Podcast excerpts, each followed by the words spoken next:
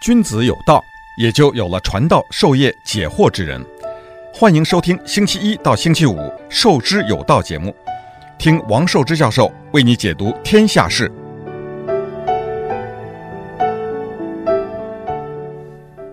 欢迎大家来到《授之有道》这个节目。今天呢，我们用一点点时间和大家再讲一次这个书斋闲话。那本来一个礼拜呢，按照我的计划呢，就是讲一次。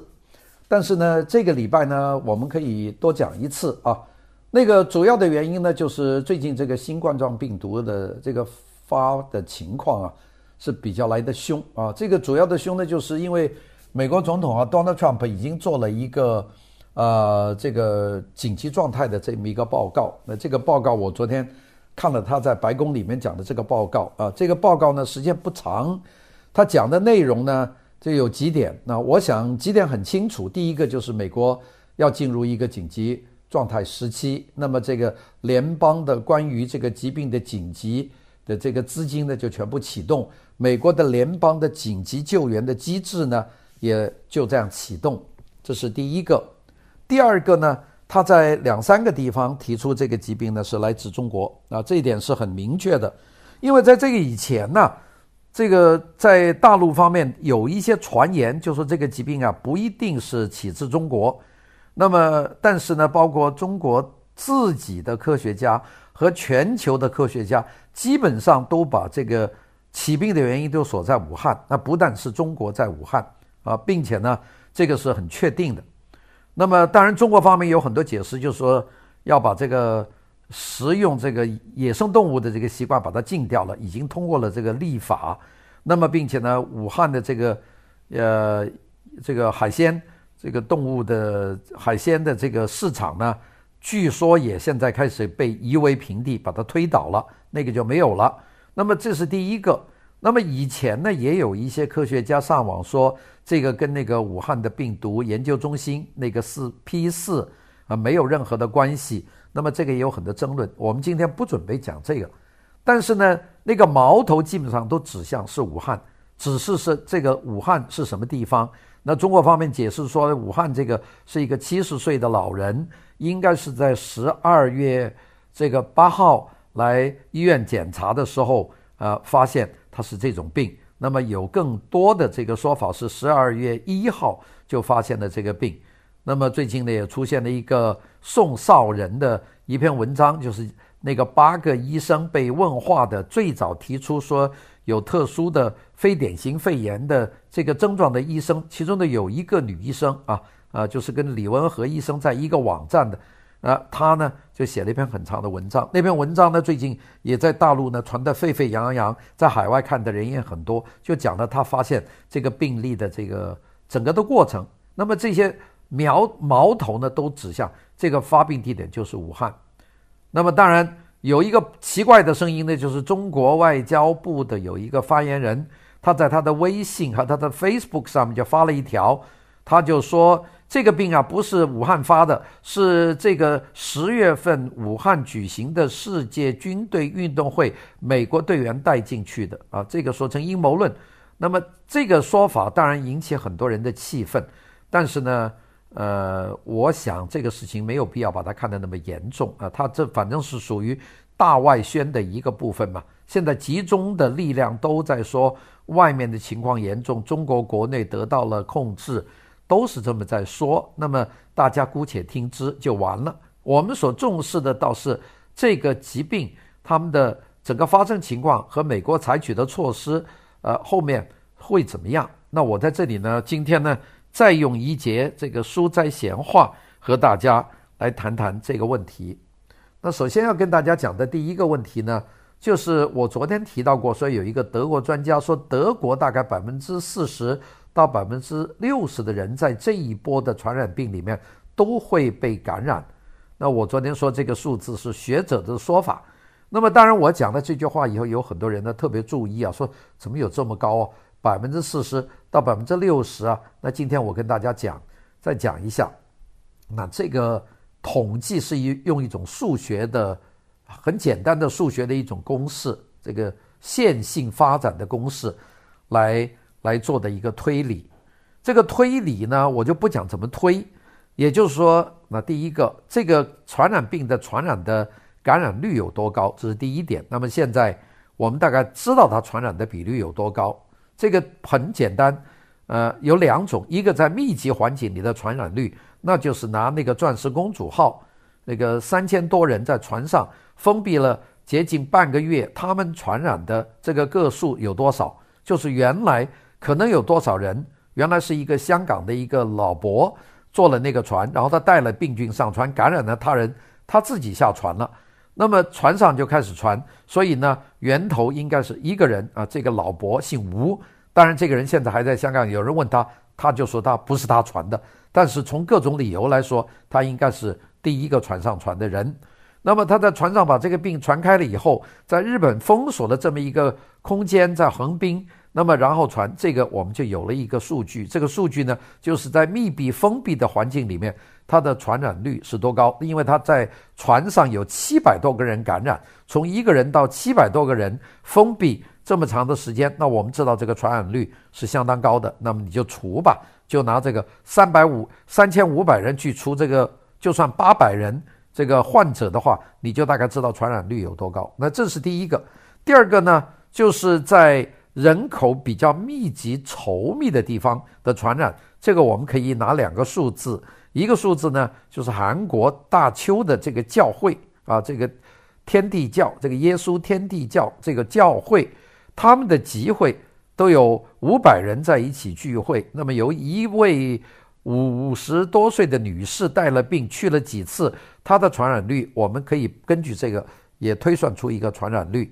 那么第二个呢，就是意大利的两个大区，一个米兰，一个维尼托，就是以威尼斯中心的，一个是这个伦巴第，这两个大区就是人口很稠密，大家都要坐地铁、坐公共汽车，很稠密，并且呢，生活习惯呢是喜欢挤在一起的，一家人大家一起吃饭，晚上大家一起出去热闹，上班的工作环境呢也都是拥挤在一起，都是大都会的生活。那么在这种情况下，它的传播比率，那么意大利现在突破了一万人的这个感染率，那么用了多少时间？那么把这个一统计，我们大概就知道一个密集环境的传染率和一般的人口稠密的这个感染率是多少。那么把这一算出来，我们呢就可以做出一个数学模型。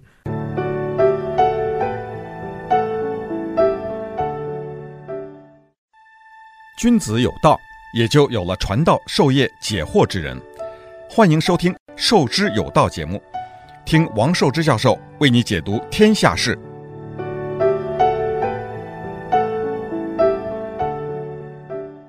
我昨天讲的这个德国专家做的数学模型，大概就是根据这两个模型的参考。那么这个模型有一个什么东西我们最感兴趣呢？这个模型就是说，每隔十天，这个感染的人数会增加十倍。啊，他讲的很具体，十六天翻一个番，我们就说十五天吧，半个月，半个月就多十倍。那么，比方说，你说现在感染的人，比方说一个区是一千人，再过十天，那么这就会变成了一万人。那么我比方说我们现在是呃三月十五号，那么如果在没有采取任何隔离防护的情况之下。那么到三月底，三月三十号，那么这个感染的人呢，就会从现在的一千人就变成一万人，不就十倍吗？那如果到四月一号开始，那么就进入了下一个十六天的循环期。如果你不采取任何的防护措施，也不隔离，也不戴口罩，照样搞活动，那么再过十天到四月十五号，那么一万人就变成十万人，然后再从。这个四月十五号到四月底到四月三十号，我们用四还是用它的十五天吧来算的话，那人数再加十倍，那就从十万人变成一百万人。那么一百万人呢，再从比方说在全球啊，我们讲从四月这个一号到四月十五号，这样又去翻一翻，那么到了四月底，这个从五五百万人。呃，从一百万呃一百万人就变成这个一千万人，再然后一个级数到五月一号就从一千万人变成呃一呃一亿人，那么再不采取措施，那就从一亿人到五月十五号就变成十亿人，全球的人数是七十亿，大概就这样。这个德国专家所做的这个模式，就是说在没有任何隔离的情况下，他会用这样的级数去增加。啊，这个不是危言耸听，也就是说不做任何的措施就会这样。当然说随便这个病怎么样，大家都不管，继续发展。它也不会说永远保持这个十倍十倍的增加，为什么呢？这个主要就是有些人在这个社区里面，他们被感染了，他没有倒下去，因为死亡率还是有一个有个比例嘛。意大利最高死亡率百分之六点几，一般的死亡率百分之二点几，那么那就说明有百分之八十多的人，百分之九十的人他是没有死亡，他是染了病。那么染完病以后，他的身体里面就长出了抗体。那么这样呢，这个病再次感染给这些人呢，这些人就不会得了，就是他已经有抗体了。这就是一个过程。所以说呢，这个理论上来说是十倍、十倍、十倍的增加，但是不会全人类都会得这个病。这是我们说的第一个。就为什么解释有这个百分之六十这么高的一个说法？我告诉大家，大概就是根据这么一个模一个模式。第二个。就这个病毒啊，它跟这个气温，它有很密切的关系。我们只是举一个例子看，这个凡是跟赤道有关的国家，基本上都没有这个病的流传。大家说有，印度尼西亚有的，印度尼西亚的这个例子很少，并且印度尼西亚的例子啊都是输入性的，也就是从中国啊，从这个马来西亚，从这些比较热的地方过去的，也还还有些外国人。他们从感染区，比方从意大利飞到印度尼西亚，他就感病，这有的，这叫输入性。那么整个赤道非洲是没有这个病啊，有的也是输入性啊。然后你再绕过去，这个巴拿马呀、墨西哥的南部这一带呢，它这个染病率也很低，并且大部分也都是这个输入性的。这个说明什么呢？我们看看地球的这条感染带都在北温带。现在南温带在澳大利亚也有一点，南美洲基本上没有。那么在这种情况之下，我们就可以得出一个推断：这个病毒怕热。呃，我们说原来说这个非典到了五月份，非典就突然间不见了。那么这个病毒呢，从现在这个布局来看呢，它也怕热，就是越热的地方它发病就越少。那大家说，那新加坡有啊？新加坡的几起严重的病，它首先是输入性的。不是新加坡的这个社区传染，因为新加坡做得很强硬，它社区把它隔离得很好，加上新加坡的基础医疗设施不错。新加坡虽然有相当的感染，但新加坡呢，这个病遏制得比较快。那么我们讲了完两点，也就是说这个百分之六十的感染的比率，那么我们说呢要打很大的折扣。当然我们讲了这一点呢，是告诉大家有最坏的准备哦。你看会糟糕到这么样的地步。那么，但事实上呢是不会这样的。那这个是前提，是说完全没有做任何的措施，也就是说随便照样过日子就会这样啊。这样照样过日子搞成这样的这地方有几个？一个就是意大利啊，意大利是这个病，它来了以后，它大家也不戴口罩，照样狂欢，照样到处乱逛。并且搞到昨天晚上，我还看见意大利有好多人，总共有几百人在街上示威游行，抗议什么呢？抗议政府在三月九号实行封城啊！他不满意，他要求不封。哎呀，这意大利人的这个习惯呢，又不得了，这民族性。所以呢，在这种情况下，它的扩散就会越来越大，因为你等于没有采取任何的措施，地铁照做，大家不戴口罩。我昨天看了两条这个。视频，这两条视频不不知道是正确不正确，是在意大利的火车上，这个地铁上面是讲的是意大利语，所以我看见其中有一个黑人，有一个意大利人，两个人坐在车上，但这两个人突然间心绞痛，然后就倒到地上。那个黑人呢还戴了个口罩，然后开始呕吐。这两个视频大概有十五秒钟长的两段视频，我不知道是真是假，但是我看那个拍摄的情况呢是挺真的。第二段视频呢，就拍意大利的那种急救医院，就有很多人呢就去世了，就用那个裹尸袋呢把它扎着，就好像一个多月以前我们看见武汉医院里面拍到的那些镜头那样，也就说明意大利呢进入了一个高峰。这些呢就是他动手太晚了，早就应该隔离，早就应该要带大家要不要上课，不要去集会，但意大利没有做，所以呢遇到这个，所以现在看这个意大利的这些地方的情况呢，很像我们在一个多月以前看到的武汉，这就是没有采取措施。但是如果说采取措施呢，它的情况就会好转。我们就以中国说，那中国的情况我们不太了解，但中国起码在过去的几天里面都已经公布说，除了湖北武汉以外的其他地区的发现这个病患率呢，呃是零感染啊，就是说已经感染了。那我相信隔离是起到很重要的作用。人跟人之间的传染病是要和人和人的接触。你人和人都不见面，人和人都不在一起，街上这个门可罗雀的这种情况，他怎么能够感染呢？所以呢，他就没有办法感染，这里是一个很重要的。所以我觉得第一个呢是要采取隔离。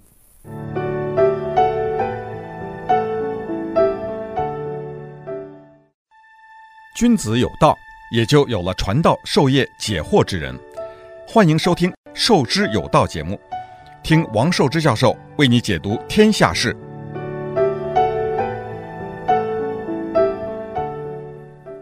我们说隔离有几个什么样的措施呢？呃，当然第一种措施最强硬的，就是中国措施，武汉措施啊，武汉方法。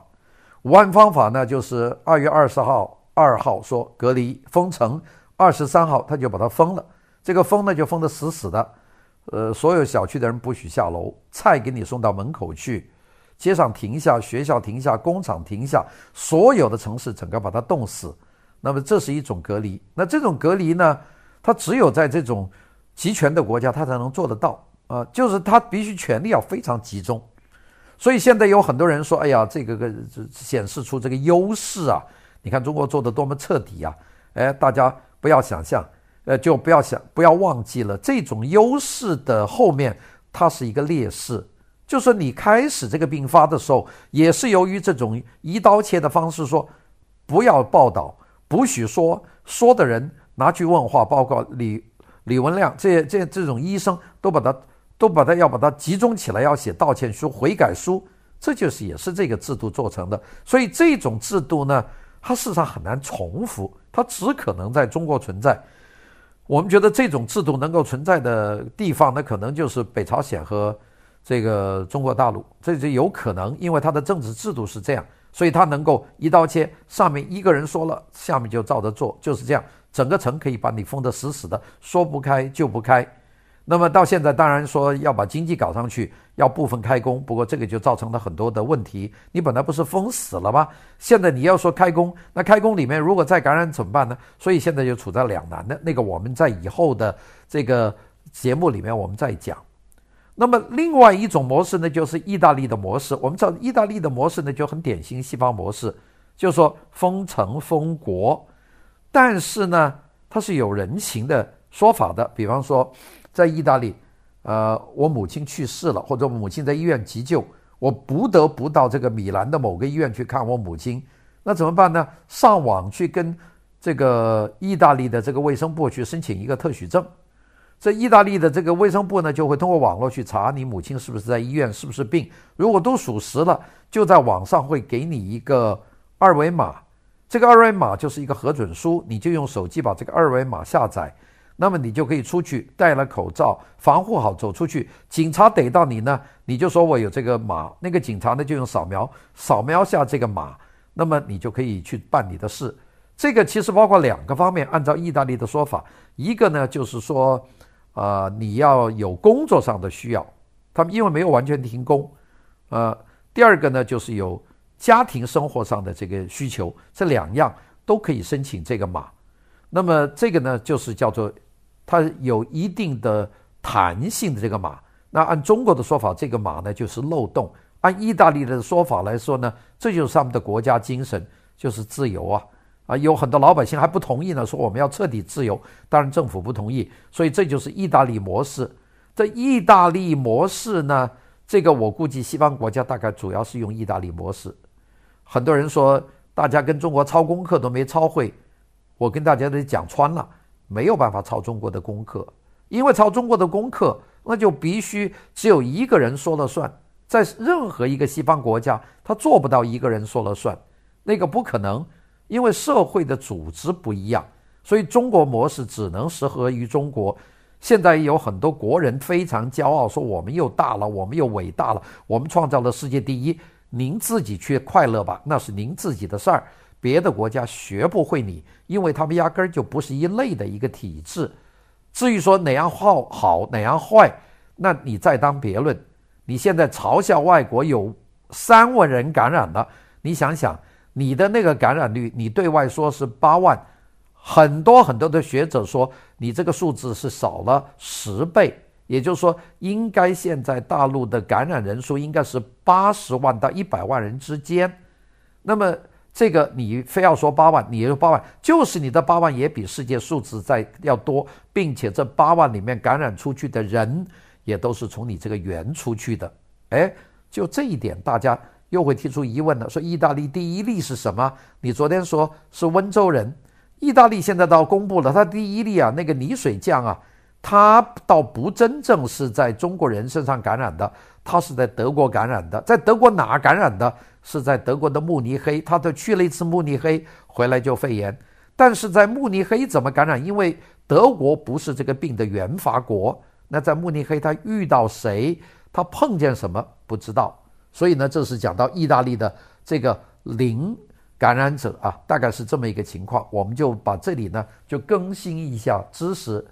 讲了这么多，大家说我们最关心的还是美国啊，就是美国它的情况怎么样？因为对我们来说，美国还是非常重要的一个核心。美国呢，的确这个情况很严重。美国严重情况的呢，大家说，美国有三十多个州都感染了，但是美国真正感染的厉害的的地方呢，一个是纽约州，一个是华盛顿州。咱们加州也有一些人感染，但加州的感染情况是远远低于华盛顿州。华盛顿州呢，第一个是早。美国的第一例的患者就是华盛顿州，在元月初，啊，元月初就已经有一个从武汉回来加拿大，好像是在雅虎还是在 Amazon 上班的一个华人的雇员。这个人呢，三十六岁，到武汉去相亲，回来以后就觉得肺不舒服，去改去检查，他就是第一例啊，就是这个零例，就是这样来的。后来呢，第一例的这个死亡者好像是一月二十八号。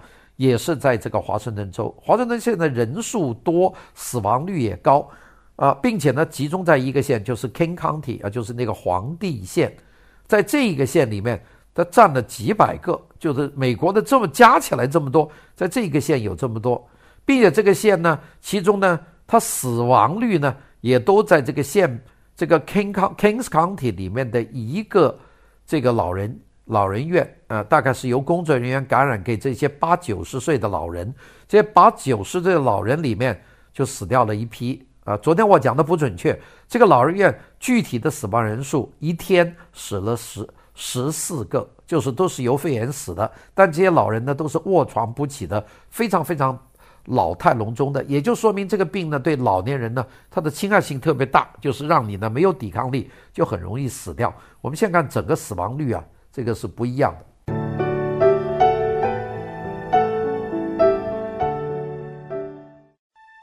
君子有道，也就有了传道授业解惑之人。欢迎收听《授之有道》节目，听王寿之教授为你解读天下事。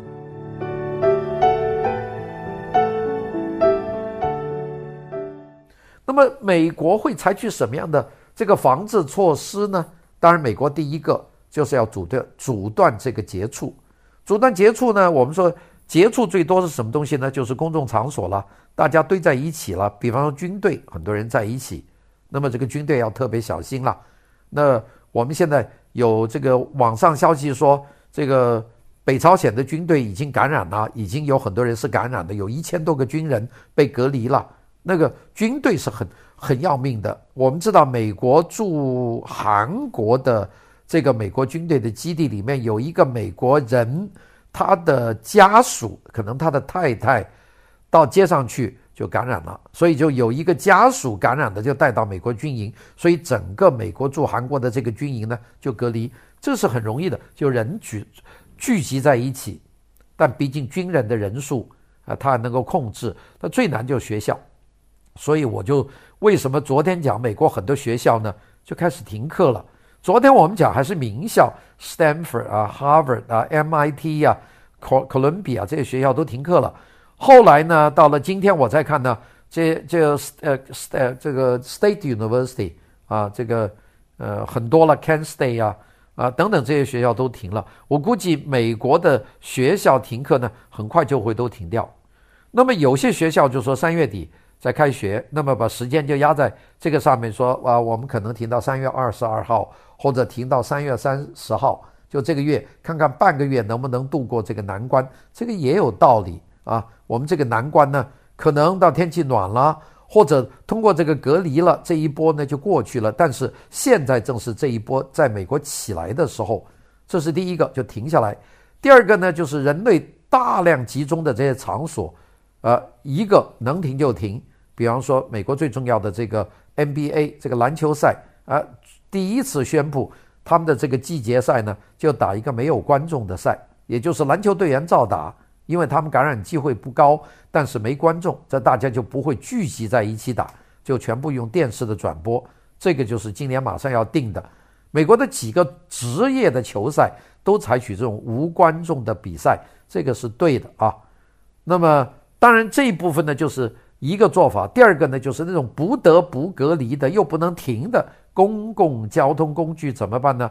就希望大家隔离啊。第一个，大家靠远一点，如果靠不远。戴口罩、戴防护镜、戴手套啊！我们刚才讲了，其实有一个非常容易感染的，就是这个手部，因为这个病毒啊，它能够在那个金属表面能够生活二到三天，它不会死。所以你去抓了一个这个地铁的把柄，上面有人抓过，上面有病毒，你拿到手上，你摸摸鼻子、摸摸手，你就进去了。所以呢，两个戴口罩，第二个一定要戴。戴的严密，第二个一定要勤洗手，啊，有些人说啊，这个由于这个病毒啊，它不真正可以从呼吸就到呼吸啊，除非那个人打个喷嚏，那些东西就到你鼻子里面来，一般都不会。但是呢，这个接触性的你自己摸到这个口鼻，这个可能性很大，所以勤洗手。我就建议大家有一种这个清洁液，就是在那个我们的商店里面都可以买到的。那么这个清洁液呢，你把它一个大买的是大罐的，在这个什么 Costco 啊、Sam's Club 都有的卖的。那当然有些时候给卖断货了，但是它补充的很快。你把那个清洁液呢，把它下到一个小瓶子里面，把这个瓶子装在口袋里面，到这个街上去，到市场去呢，你拿过别的东西呢，你就用一点清洁液把手搓一搓，就把那个病毒消灭。那这个大家要注意的很细。比方说，我们用了公共场所的公共厕所，到餐馆，我们去洗手，洗完手洗得很干净，然后你开门，那开门的时候你的手是干净的，你抓的那个门把手，门把手可能就有病毒，那你不就等于没洗手吗？所以呢，抓门把手的时候呢，最好呢，呃，就拿一个干净的纸巾来拉门把手，那么拉完以后，把那个纸巾呢就丢到垃圾桶里面，这点很注意，这个手部的干净非常重要啊。那么口罩是很重要，但是口罩呢，能够起的作用呢，其实很也很有限啊。有我们现在大部分用的口罩，就是我们看见很多人戴，就是那个 surgery，啊，真正管用的那个 N95 的口罩，那个那个其实是戴起来很难受的。我最近呢，也因为一些公事呢，不得不坐飞机啊，坐了很长一段。的路就戴了一个那个很紧的那种 M95 的那个口罩，戴在口上，哎呀，那个十个多钟头是非常辛苦，但是你非戴不可，并且还有一点，你怕在飞机上送餐的时候，你和大家一起送餐，你不是同样感染了吗？所以这个时候呢，你还要错开吃饭的时间啊，就跟那个空服员说，啊，大家吃饭我不吃，等大家吃完了戴了口罩睡觉了。我在开饭，我就采取这种方法错开这个时间，勤洗手，勤擦手。第二个呢，就戴口罩。口罩呢，大家知道我们的口罩呢，有很多人戴啊，挂在鼻子下面，因为把鼻子露出来。你看那个呃，韩国的那个总统啊，文在寅开记者会，他的口罩戴在下巴下面，他等于没戴。有很多人跟别人讲话，把口罩戴在鼻子下面，那等于也没有戴。口罩呢戴在鼻子上面，口罩现在上面都有一根铁丝，你把这个铁丝呀要掰得符合你的这个鼻子和这个这个形状。第二个呢，就是在我发觉在美国买的口罩呢，它是这种叫 surgery mask，叫做这个医生口罩。这个医生口罩呢，其实主要是遮住医生的口，呃，让说话的时候他的这个唾沫不会喷出来啊。它对防护呢，它的功能是比较小的。所以呢，即便你只有这种口罩，你要戴紧的话，我就觉得美国的口罩呢，它因为给白人设计的，所以它比较大。那么往往呢，我们戴的不紧，那怎么办呢？你就可以把那个两个耳朵的那两个挂环呢，你把它扭两次，就把它交叉的扭两次，它就变得很紧。因为你要紧紧的把这个口部和鼻子的部分把它贴紧了，这样呢才能够起作用。第三个很重要，就是这个口罩它能够起到抗病毒的时间，它是有效的，大概就是三四个钟头。三四个钟头病毒就在上面，你继续戴的话，你就会吸入那个病毒。那怎么办呢？就得换口罩。也就是说，你戴个口罩出门一次，回来就把它丢掉。大家记住，丢的时候最好用一种保鲜纸把它紧紧地包住，把它扎紧了，不要让这个上面所沾染的病毒外移，再把它丢到垃圾桶里面。这些工作就是隔离的工作。大家说隔离有没有用呢？其实有自律的人隔离是有用的。我们两个礼拜以前都说日本要沦陷了，日本完蛋了。大家看看最近日本他采取什么措施呢？日本隔离的并不厉害，日本是国民自己的自觉。所以日本最近的感染率和日本的民众的死亡率奇低，一下就跌下来了。这就是一个自律的一个民族，这一点呢很少国家做得到。你像意大利人要跟日本人学，学不了。呃，德国人有可能学到日本人，美国人呢是处在什么中间呢？他是处在这个最极端的意大利人和最严谨的日本人中间的，能自律，没有日本人自律的那么厉害。但是美国有个先决条件，就是除了纽约以外，人口居住的密度极低。第二个就是美国一直到县一级，它的那个基层的医疗设施和医疗的水平都相当的高。所以这一点呢，我们对美国还是应该有信心的。好的，谢谢大家，我们呢以后再聊。